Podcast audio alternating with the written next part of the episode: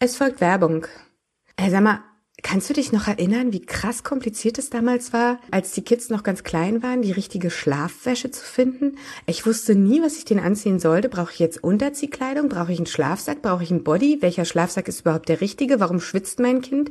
Ich war komplett lost.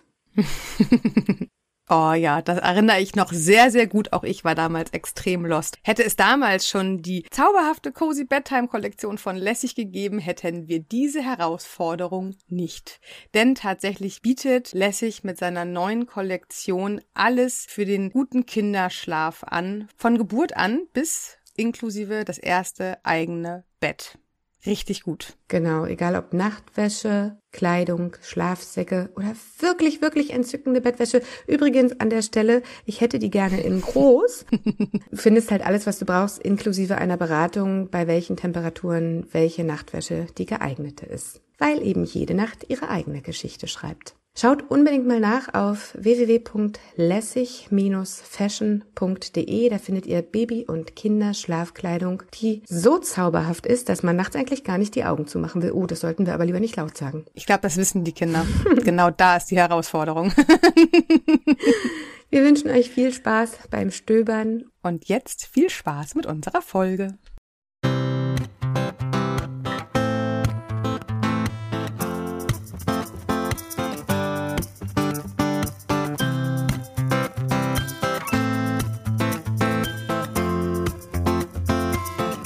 Hallo und herzlich willkommen zu einer neuen Folge in 15 Minuten aus dem Amsterrad. Hallo meine liebe Imke, wie schön, dass du da bist. Hallo meine liebe Judith, wie schön dich zu sehen. Und ein großes Hallo an alle da draußen. Wir freuen uns, dass ihr eingeschaltet habt. Und an dieser Stelle ein dickes Danke an unsere lieben Freundinnen von Sonnentor, die uns mit dieser Folge nicht nur finanziell unterstützen, sondern uns auch mit ordentlich Nervennahrung und Tee versorgt haben. Aber dazu später mehr. Wir sind nicht alleine heute. Wir haben uns jemand eingeladen, den ihr da draußen mit Sicherheit kennt. Sie ist eh gerade in der, in der Elternbubble, ich glaube, eins der hellsten Lichter am Himmel, wenn ich das so sagen darf. Und ich habe auch gerade einen kleinen Fangirl-Moment. Liebe Susanne, wie schön, dass du da bist. Ja, vielen Dank für die Einladung. Hallo Susanne. Hallo. Susanne Mirau, du bist, ich glaube, inzwischen zwölffache, wahrscheinlich mit dem neuen Buch 13-fache Autorin, Bestseller-Autorin sogar. Du bist mit deinem Blog 2012, glaube ich, Geborgen Wachsen gestartet. Das ist wahrscheinlich in unserer beziehungs- und bindungsorientierten Bubble auch das Nachschlagewerk schlechthin. Und du bist heute hier, um mit uns über ein Thema zu sprechen, was Jetzt zieht's kurz wahrscheinlich alle von uns betrifft, früher oder später. Es wird, es wird einmal kurz wehtun. Wahrscheinlich wird es die nächsten Minuten ein bisschen wehtun. Ähm, es geht um das Thema Schlafen, Kinderschlaf, Familienschlaf, die, dieses ganze Thema Schlaf, was ja eigentlich, wenn man ehrlich ist, mit Kindern nur noch bedingt stattfindet. Ja, ähm, leider, ne? Ähm, denn tatsächlich, da sind wir sofort mitten im Thema drin. Ähm, denn in unserer Gesellschaft ist das nur noch bedingt und zwar über viele Jahre hinweg. Ne? Also wenn wir uns Studien anschauen, dann sehen wir, dass äh, schon innerhalb der ersten Monate Mütter eine Stunde Schlaf am Tag verlieren, Väter 15 Minuten. Und äh, lassen wir an der Stelle mal unkommentiert zu unkommentiert. stehen. wir atmen einfach weiter.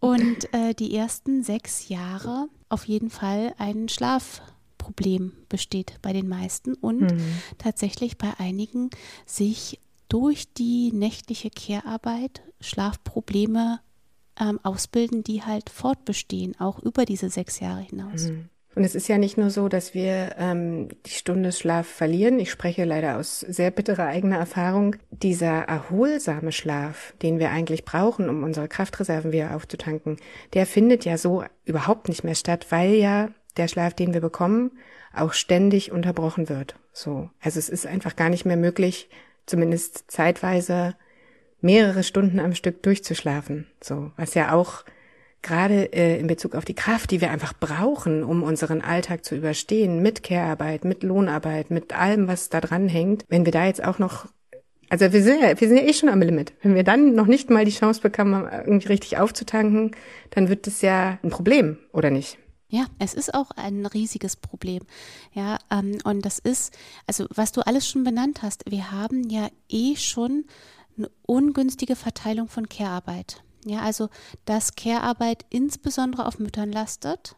Mhm. Ja, vielleicht manchmal noch mit einer weiteren Person, aber auch zwei sind eigentlich zu wenig, um all das zu leisten, was wir im Alltag leisten müssen. Ja, und mhm. wenn dann eine Person auch noch zu wenig Schlaf bekommt, dann leidet darunter also die Person körperlich, psychisch, die äh, Erwerbsarbeit, die wir leisten sollen, ja eigentlich auch noch in dieser Zeit. Ja, also mhm. wenn du sagst, okay, die ersten sechs Jahre sind gestört, aber es wird erwartet, dass du in diesen sechs Jahren erwerbstätig bist, dass du vielleicht sogar Karriere machst, aber das kannst du gar nicht, wenn du zu wenig schläfst eigentlich. Mhm. Dann dazu, die Care-Arbeit leidet darunter, weil wir, wenn wir äh, zu wenig schlafen, ja auch einfach erschöpft sind, wir sind weniger feinfühlig, ähm, wir können weniger auf Signale eingehen. Wir streiten uns mehr mit Kindern, aber eben auch in Partnerschaften. Und wir haben, weil wir so müde sind, weniger Zeit für Freundschaften. Mhm. Ja, es ist total schlimm, dass wir zu müde sind. Mhm. Ja, ich finde es, ich finde es so krass diplomatisch formuliert von dir gerade. Wir sind weniger empathisch. Ich hätte gesagt, wir sind total biestig. Also, so, weil das ist ja, ist ja genau das. Also, es sind ja nicht nur wir selber, das Umfeld leidet ja mit darunter. So, es ist, es betrifft ja eben nicht nur die Person, die zu wenig Schlaf bekommt, sondern gerade auch die Kinder, gerade auch die Partnerschaften, gerade auch Freundinnen, die immer als erstes irgendwie hinten überfallen, ähm, was ja wieder eine Energiereserve ist, die hinten überfällt. So. Ich glaube, du sagst in den ersten sechs Jahren, also dass das äh, Thema Schlafen natürlich insbesondere mit Babys, die nachts noch Nahrung brauchen oder auch mit Kleinkindern ein anderes ist. Das wissen wir, glaube ich, größtenteils, auch wenn wir es immer noch nicht so richtig wahrhaben wollen. Und wenn es Gott sei Dank, und ich feiere euch da draußen, immer noch Familien gibt, deren Kinder okay schlafen. Ich finde es großartig so. Trotzdem haben viele ja auch die Hoffnung, wenn das Kind dann erst mal sechs oder sieben ist, dann muss es doch jetzt bitte aber auch in seinem eigenen Zimmer, in seinem eigenen Bett schlafen und dann auch durch. Es zieht noch mal kurz, den Zahn können wir an der Stelle auch ziehen, oder? Ja, weil Schlaf ist ja so abhängig von so vielen Faktoren und deswegen gibt es halt immer auch wieder Einbrüche. Ja, und gerade auch selbst wenn die Kinder aus der Kleinkindzeit oder Vorschulzeit raus sind, aber dann sind sie halt in der Schule und dann ist es so, dann äh, vielleicht auch die, die Einschulungszeit ist anstrengend. Dann äh, gibt es irgendwelche Probleme in der Schule, es ist anstrengend. Dann, ja, was auch immer, die Katze stirbt, Opa stirbt, was auch immer, aber das kann sich alles wieder auswirken auf Schlaf. Mhm. Und manche Kinder sind auch eben mit sieben noch so, dass sie nicht im eigenen Bett schlafen wollen. Also auch das gibt es ja. Also das, das kann man auch gar nicht. Und dann, ja, sind wir durch diese Wackelzahnpubertät, kommen wir so durch und dann kommen die Teenager.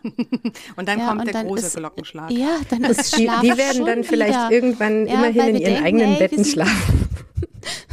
wir denken, wir sind jetzt endlich raus aus dem Gröbsten.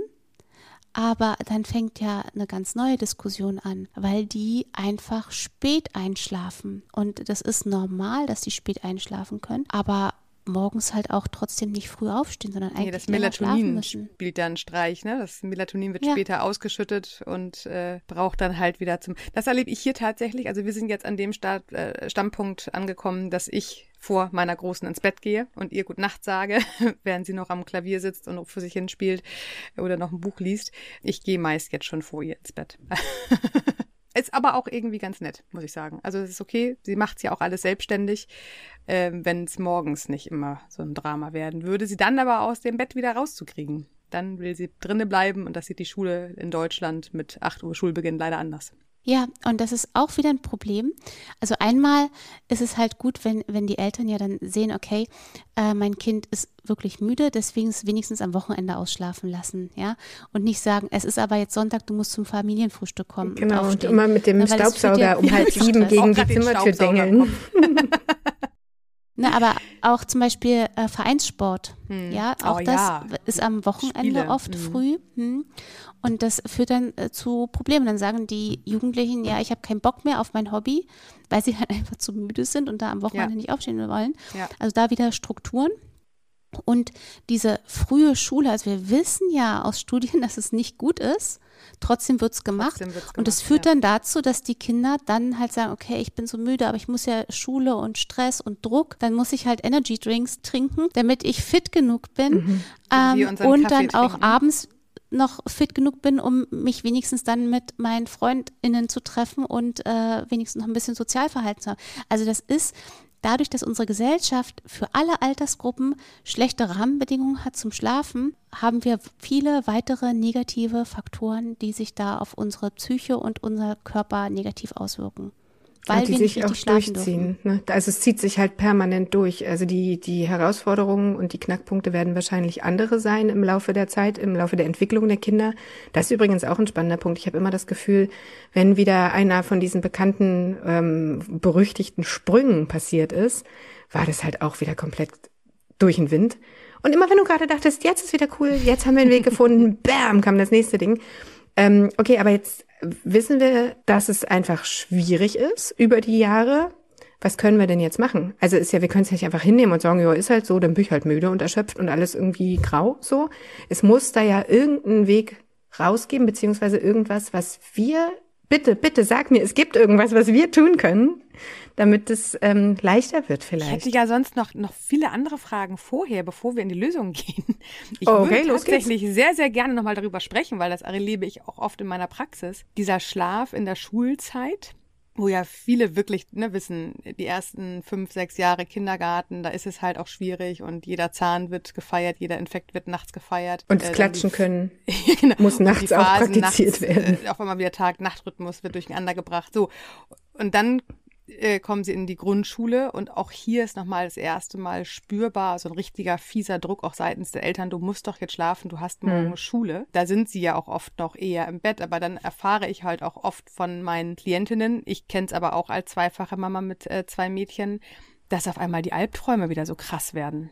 Albträume beziehungsweise ähm, auch dieser Nachtschreck durchaus nochmal wieder passieren kann oder auch äh, vielleicht sogar sich nochmal wieder nachts einnässen, was ja vielleicht auch Ewigkeiten nicht vorgekommen ist, weil einfach äh, sicher trocken. Aber ich finde in der Wackelzahnpubertät, lass uns da gerne noch einmal drüber sprechen, bevor Susanne uns äh, noch viele andere gute äh, Ratschläge Den Zauberstab darf. rausholt und sagt, alles kein Problem mehr ab jetzt. Ist das tatsächlich normal, dass Kinder in der Wackelzahnpubertät da auch nachts tatsächlich nochmal so, ich will nicht sagen Rückschläge, das klingt immer sehr gemein, aber tatsächlich nochmal wieder, wenn sie schon sicher durchgeschlafen haben, dass es im, in der Wackelzahnpubertät durchaus nochmal komplett durcheinander laufen kann, so mit altbekannten Ängsten, Albträumen. Ja, na, und es kommen ja auch neue Sachen, also weil die Kinder ja immer kognitiv weiter reifen, ja, und sie machen sich neue Gedanken darüber und sie hören Nachrichten. Und das ist ja jetzt nicht so, dass wir in einer entspannten Zeit leben. Oh, gerade ja, also eben auch im Moment, das ist katastrophal, ja. ne? Sie kriegen von allen Seiten krasse Informationen, auch vom Schulhof, ja, was da auch manchmal an Konflikten entsteht, mhm. ja. Und das müssen sie alles verarbeiten. Und Verarbeitung funktioniert halt nachts in unserem Gehirn. Ja, mhm. und das, deswegen, das, das ist ja gar nicht so, dass wir irgendwie nur da liegen und uns ausruhen, ja. Schlaf ist ja so krass eigentlich, ja, was da in unserem Gehirn und im ganzen Körper stattfindet an Verarbeitungsprozessen. Und natürlich ist in diesem Alter, wo sie halt so viel, ja, und wo ihr, wo sie körperlich schon ganz viele Sachen machen können, ja, wo sie dann halt raufklettern und anfassen und ihre, ihren Explorationsradius erweitern und sozial was Neues machen und so. Und das muss alles verarbeitet werden. Mhm. So, und, und das, dann kommt das halt, dass sowas noch dazukommen kann. Plus eben neue Sachen, ne, die auftreten, wie Meerschweinchen stirbt oder irgendwie sowas. Ne? Also oder auch das erste Mal ähm, dann in der Grundschule beispielsweise merken, okay, ich bin vielleicht ein bisschen verliebt, ohne das benennen zu können. Die Person guckt mich aber nicht an oder ich habe mich mit meinem Best Buddy, den ich aus Kindergartentagen kenne, gestritten und auf einmal hat der andere Freunde. Also diese sozialen Konflikte, mhm. die unsere Kinder gerade in diesem Alter auch zum ersten Mal so richtig bewusst erleben, Natürlich macht es was mit denen. Das macht ja mit uns auch was, wenn wir uns irgendwie zoffen oder irgendwas. Nur wissen wir, im Idealfall wird's wieder gut, wenn wir drüber sprechen. Das wissen die ja wahrscheinlich einfach noch nicht. Also da sind ja wahrscheinlich auch krasse Ängste auf einmal in den Köpfen. Ja, und wir gewichten das ja auch unterschiedlich. Also weil es ist ja so, dass wir Erwachsene leiden ja auch oft unter Schlafstörungen, wenn unser Mental Load zum Beispiel zu hoch ist. Mhm. Ja, also wenn wir zu viel Sachen haben oder wenn wir Schwierigkeiten haben mit dem Einschlafen, weil uns zu viel durch den Kopf geht. Ja, weil wir denken, oh Gott, da ist ja das und das los und die Klimakrise und so. Mhm. Und bei den Kindern sind es vielleicht andere Themen, aber das ist ja kein anderer Ablauf. Die haben das auch, dass es ihnen manchmal schwerfällt, abends abzuschalten von all dem, was da auf sie einkommt jeden Tag, ja, oder dass sie nachts aufwachen. Sie haben was geträumt und dann finden sie nicht äh, gleich wieder den, den Sprung in den Schlaf, weil sie auch wieder damit beschäftigt sind. Und irgendwie schauen wir da immer auf Kinder anders als auf uns selber, aber das ist schon auch ein bisschen ähnlich, dass sie solche Sachen so belasten können. Ich kenne persönlich meine Antwort, ich möchte es aber einmal von dir hören. Ist das schlimm, wenn ein Grundschulkind noch wieder zurück ins Elternbett klettert? die geilsten Sätze werden eingeleitet mit, ist das eigentlich schlimm oder ist das normal? Nee. Also ich weiß, dass da viele Panik kriegen tatsächlich. Mhm. Ähm, nach dem Motto, ist doch schon in der Grundschule, ist doch schon groß, kann doch jetzt nicht, also es kann, oder? Bitte? Susanne? Ja, also ich habe äh, im Buch auch nochmal darüber geschrieben, über diese Geschichte, wie wir ja eigentlich zu einzelnen Betten auch gekommen sind. Ne? Es gibt auch so ein schönes Buch, das habe ich, ähm, also so eine ähm, kulturhistorische Abhandlung über das Bett. Mhm. Ja, was alles im Bett eigentlich passiert, ähm, von Geburt bis Tod äh, und wie sich das auch entwickelt hat, ja, und dass äh, früher die Menschen ja sogar in äh, Gasthäusern zusammen geschlafen haben in einem Bett. Mit fremden ja? Menschen? Ja, mit fremden Menschen. Spannend. Und ähm, das ist super spannend. Vielleicht wirklich spannend, who knows? ja.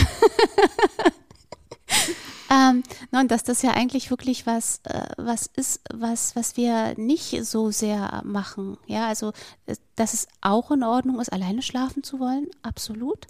Aber dass es für viele einfach Sicherheit gibt. Es gibt Wärme, es gibt Nähe.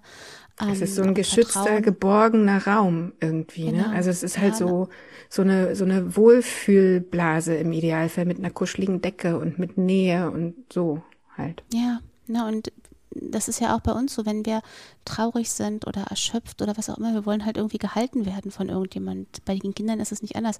Und selbst wenn jetzt das Teenager-Kind ja, kommt und sagt, oh, mir geht's so mies, weil ich so dolle Liebeskummer habe oder Schuldruck, ja, und einfach möchte, dass Mama oder Papa äh, abends mit im Bett liegen und das einfach noch im Arm halten, weil es halt gerade so anstrengend ist das ist auch okay. Ja, weil wo sollte also wann jemals können wir uns eigentlich so fallen lassen, wie halt in dieser Zeit, wo wir Eltern haben, die, die, die uns dann halten, wenn es mhm. schwierig ist. Ich finde das wichtig, dass wir uns nicht dazu verpflichtet fühlen, unserem Kind die Nähe nicht zu geben aufgrund von macht man doch nicht mehr in dem Alter, wie dein Kind schläft noch bei dir. Also ich bin ja tatsächlich äh, eine große Familienbettfreundin, also wir hier komplett alle in der Familie und äh, wir haben nie einem Kind Stress gegeben, dass es ausziehen muss, beziehungsweise ich ausziehen sollte. Ich finde das immer sehr wichtig, aber ich finde das auch als Botschaft nach draußen einfach immer immer wieder wichtig, dass äh, wir uns nicht verrechtfertigen müssen, wenn andere komisch gucken, weil sie aus irgendwelchen Gründen mitbekommen, äh, dass man sich noch das Familienbett äh, teilt.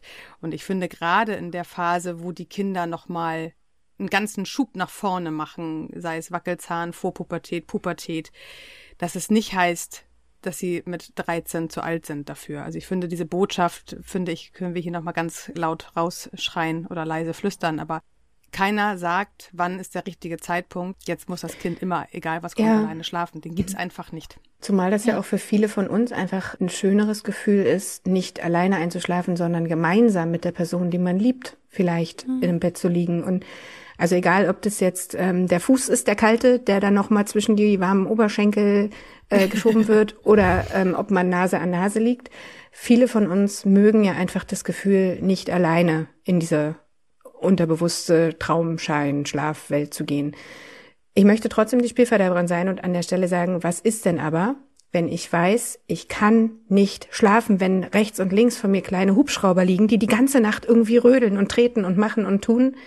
Und ich möchte ja aber eigentlich denen die Nähe geben, nur wird es halt komplett auf mein Funktionieren gelastet, sozusagen. Das zum Thema ich, Schlafentzug bei Mamas, ne? ja, also das meine ich ja. ganz ernst. Ne? Ja, also ich, äh, äh, persönlich gesprochen ist es bei mir so, ich lieb's, mit meinen Kindern in einem Bett zu schlafen. Meine Söhne sind sieben und neun, aber es tut mir nicht gut. So, ich hab, ich weiß nicht, ich weiß es einfach nicht. Aber jetzt weiß ich es gleich, weil du wirst bestimmt eine tolle Antwort für mich haben. Voll gut. Um, ähm, es ist auch schwierig, äh, weil genauso wie dieses, das darf man nicht, lastet auch ein bisschen ähm, dieses, du musst es machen, damit du eine gute mhm. Mama bist. Mhm. Auf uns. Ja, aber es ist halt einfach so, wie du es auch sagst, wir können das ja nicht. Wir können nicht, wenn wir schlecht schlafen, gut für die Kinder sorgen. So. Ja, und deswegen muss man dann abwägen, was ist eigentlich wichtiger, dass ich ausgeschlafen bin und die Energie habe, für den ganzen Tag meine Kinder gut zu begleiten oder dass wir nachts zusammen im Bett liegen. Und in vielen Fällen wird wahrscheinlich dann die Lösung sein, zu sagen, nee, ich möchte tagsüber genug Energie für die ganze Familie haben. Und deswegen schauen wir nach einem schönen Ritual, ja, dass man sagt, okay, abends äh, kuscheln wir noch mal eine Weile und dann gehe ich rüber in mein Bett. Oder ihr geht rüber in euer Bett. Weil ich glaube, dass, das ist total wichtig, dass wir da drauf sehen und uns das zugestehen, zu sagen, ich muss auch schlafen. Ja? Mhm. Und äh, das ist, es wird unterschätzt, wie wichtig Schlaf ist. Ja, Schlaf steht ja auch zum Beispiel in Verbindung mit Depressionen und sowas, ja, mit Erschöpfung generell. Ähm, und die Auswirkungen von schlechtem Schlaf werden total unterschätzt. Ja, und deswegen muss man da dann genau hinschauen und sagen, okay, ich mag das gerne und vielleicht geht es am Wochenende mal, aber ich muss, und das, ich finde, das ist auch ein gutes Vorbild für die Kinder, weil es geht ja tatsächlich darum, dass wir nicht wollen, dass die Kinder in die blöden Fallen tappen, die wir selber haben, ja, sondern ihnen zu sagen, Schlaf ist so wichtig, auch für mich und ich achte darauf, dass es mir beim Schlaf gut geht. Mhm. Ja, ich glaube, das Problem ist, dass man ganz viele dieser Dinge einfach als gegeben hinnimmt, wie du gerade sagst. Also es ist ja nicht nur das, was denken denn die Leute, das macht man aber nicht. Ähm, ich glaube sogar, dass der Druck, das musst du machen, damit du eine gute Mutter bist, noch krasser ist, so. Aber ich glaube, dass man viele Sachen halt einfach nicht hinterfragt, weißt du? Man, man nimmt dann halt einfach hin, dass es nicht gut läuft. Ich würde noch eins draufsetzen. Ich glaube, gute Mutter ist vielleicht auch sehr etwas, was, was unterschwellig läuft, als vielmehr die Angst, dass ich dem Kind, wenn ich jetzt sage, du kannst nicht zu mir ins Bett klettern, dass ich dem Kind einen Schaden zufüge. Ich glaube, das ist tatsächlich, das steht da noch, noch ein bisschen querer, ähm, dass ja auch mhm. viele Familien, die uns hören und folgen, ähm, dann bekommt man manchmal Fragen, ist das schlimm, wenn ich mein, ähm, äh, mein Kind mal angeschrien habe, habe ich es jetzt kaputt gemacht? Ähm, wenn ich meinem Kind nicht nachts die Nähe geben will, dann zerstöre ich doch die Zukunft für mein Kind. Was bin ich dann für eine schlechte Mutter? Also ich glaube, da schwingen einfach ganz viele Sorgen mit, weil halt die Bubble doch sehr groß ist und weil natürlich auch viele sagen, du musst Familienbett, du musst dies, du musst das. Keiner sagt, du musst an dich denken. Es ist ja auch sehr schwarz-weiß einfach, ne? Also es mhm. wird ja einfach vorausgesetzt, so macht man's und so ist es jetzt gefälligst. Und ähm, mir ist gerade ganz wichtig an der Stelle nochmal zu sagen, dass Schlaf wahrscheinlich noch mal mehr als eh alle anderen Themen schon ein total individuelles Ding ist. Also nur weil meine Freundin total gut schläft mit ihren Kindern im Bett und es allen gut tut, heißt es ja nicht, dass ich doof bin, schlecht bin, weniger wert bin, weil ich den Schlaf alleine brauche. So, also wahrscheinlich ist das halt auch wirklich was, wo man ganz, ganz individuell für sich selbst in Absprache mit der Person, die idealerweise die Verantwortung zu Hause mit einem teilt, das irgendwie äh, versucht zu managen. Ich weiß nicht, ob das vielleicht dann eine Option wäre, wochenweise zu wechseln und zu sagen, in dieser Woche übernimmst du die Nächte, dafür über, ich schlafe im Gäste- oder im Kinderzimmer, um eine Woche lang wirklich mal gut schlafen zu können. Dann habe ich Kraft für die nächste Woche, in der du dich dann ausruhen kannst, so oder ähm, wie auch immer man das finden kann. So, aber das ist ja was, da, da kann dir ja keiner eine Lösung vorgeben, eigentlich. Genau. Ich würde aber tatsächlich einmal gerne fragen: Macht man Kinder kaputt? Ich will das, ich will das wirklich als, als kann man damit ein Kind kaputt machen, wenn man gut für sich sorgt? Nein, also natürlich, wenn du jetzt sagst, ähm, das Kind muss jetzt alleine in einem Zimmer schlafen, darf nicht rauskommen, die Tür wird geschlossen, es gibt kein Licht und das Kind ist noch ganz klein und hat Angst und weint. Oh Gott, und du gehst aber nicht zur Tür. Weinen. das könnte durchaus ja. schwierig sein. Ich meine tatsächlich eher so Wackelzahnpubertät, also schon älter, wo ja. dann auch wirklich viel kommt, du musst jetzt Nein, alleine schlafen. Weil es geht ähm, ja darum, dass wir dem Kind auch das Kind ja auch begleiten dahin. Ich habe mit äh, Nadine ähm, Rosser, die macht immer die wunderschönen Illustrationen und wir haben einen kleinen Fragebogen gemacht für Kinder. Was brauchst du eigentlich? So, was brauchst du, damit du gut schlafen kannst, wenn ich nicht bei dir bin? Mhm. So, Schön. und das ist etwas, da, da können wir halt mit den, mit den Kindern ins Gespräch. Und dann, pass auf, lass uns mal schauen, was tut dir eigentlich richtig gut, damit du dich so richtig wohlfühlst und damit es gemütlich ist und warm. Ja, und, und sie dahin zu begleiten, weil das ist, glaube ich, diese Ressource, die müssen wir unseren Kindern mitgeben, zu sagen, wie kannst du gut für dich sorgen, mhm. dass du richtig schön schlafen kannst. Weil das ist ja etwas, das kommt ja in unserem Gespräch auch gerade raus, ne, dass wir es nicht machen. Dass wir es auch einfach ich nicht weiß, wissen. wie ich schön ja. schlafe äh, alleine, aber ich mache es nicht. so, weil ich nicht gelernt habe, dass ich das für mich machen darf. Ja, weil wir sind ja ganz anders aufgewachsen. Wir sind ja, eigentlich sind wir ja in so einer Erziehungstradition von Behaviorismus aufgewachsen. Ne? Also Lernen mhm. durch Belohnung oder Bestrafung. Und das war auch im Schlaf ganz, ganz viel so. Und wir haben gar nicht ausgebildet dieses, oh, ich mache es mir voll schön und hier mag ich eigentlich ganz gerne noch eine, eine Duftkerze oder was auch immer. Mhm. Ja, das, das haben wir gar nicht verinnerlicht, sondern wir haben vielleicht so eine diffuse Vorstellung davon, wie ist es eigentlich schön. Aber wir trauen uns gar nicht, das zu machen, weil wir das umsetzen nicht gelernt haben. Und im Gegenteil können wir dann halt den Kindern das beibringen und sagen, was, was ist schön für dich und dann mach das. Voll gut. Also das ist total wichtig. Also weil du ja auch den Grundstein dafür legst, dass es einfach in ihrem Leben diesen Punkt nicht geben wird, weil sie einfach immer wissen werden, wenn sie es einmal ähm, gelernt haben, was brauche ich. Und es darf sich ja auch ändern. Kann ja sein, ja. dass du mit sechs was anderes brauchst als mit elf, als mit siebzehn oder was. Ähm, aber allein dahin zu gucken und zu überlegen, wie wäre es denn gut für mich? Und auch da ist es ja wieder was, es darf sich ja nicht nur ändern, es darf sich ja auch über einen Zeitraum entwickeln. Also ich glaube, es wird nicht funktionieren, zu sagen, so, ab heute schläfst du übrigens in deinem Zimmer, Tür zu, Licht aus, so. Sondern ähm, was wir tatsächlich gerade versuchen, keine Ahnung, ob das äh, der richtige Weg ist, ähm, wir versuchen die Kinder genau dahin zu bringen, was, was brauchst du in deinem Bett, damit es dir da gut geht?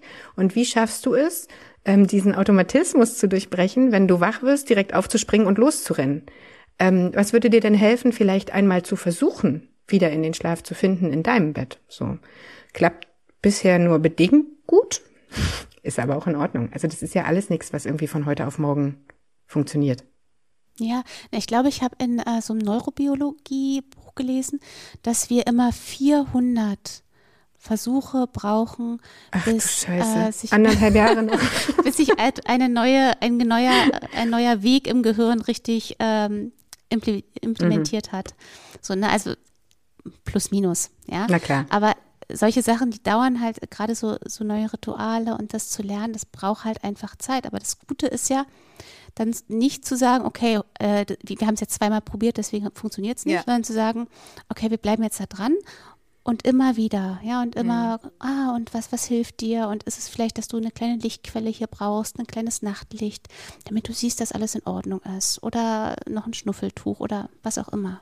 Sehr Voll schön. gut. Also Schlaf individuell für alle und vor allem, was wir auch in vielen anderen Podcasts schon gesagt haben und auch hier wieder als Quintessenz, nur verspricht, dem kann geholfen werden. Das heißt, äh, kommt ins Gespräch, interviewt eure Familienmitglieder, interviewt auch mal euch selber.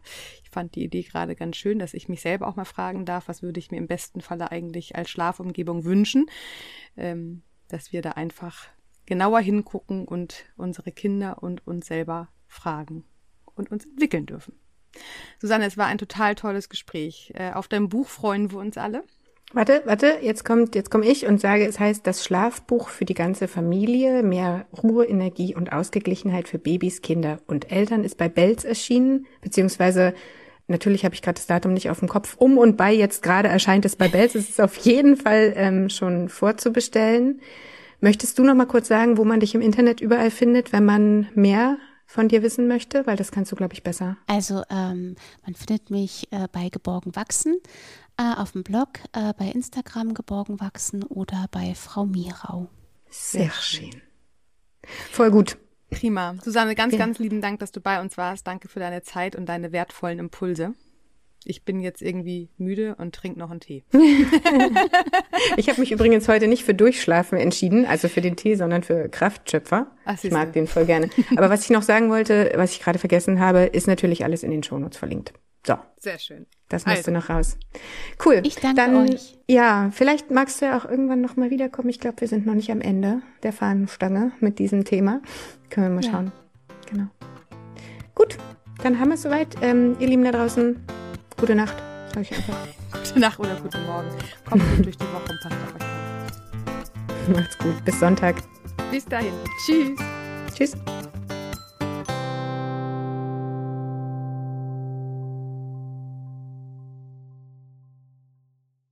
Es folgt Werbung.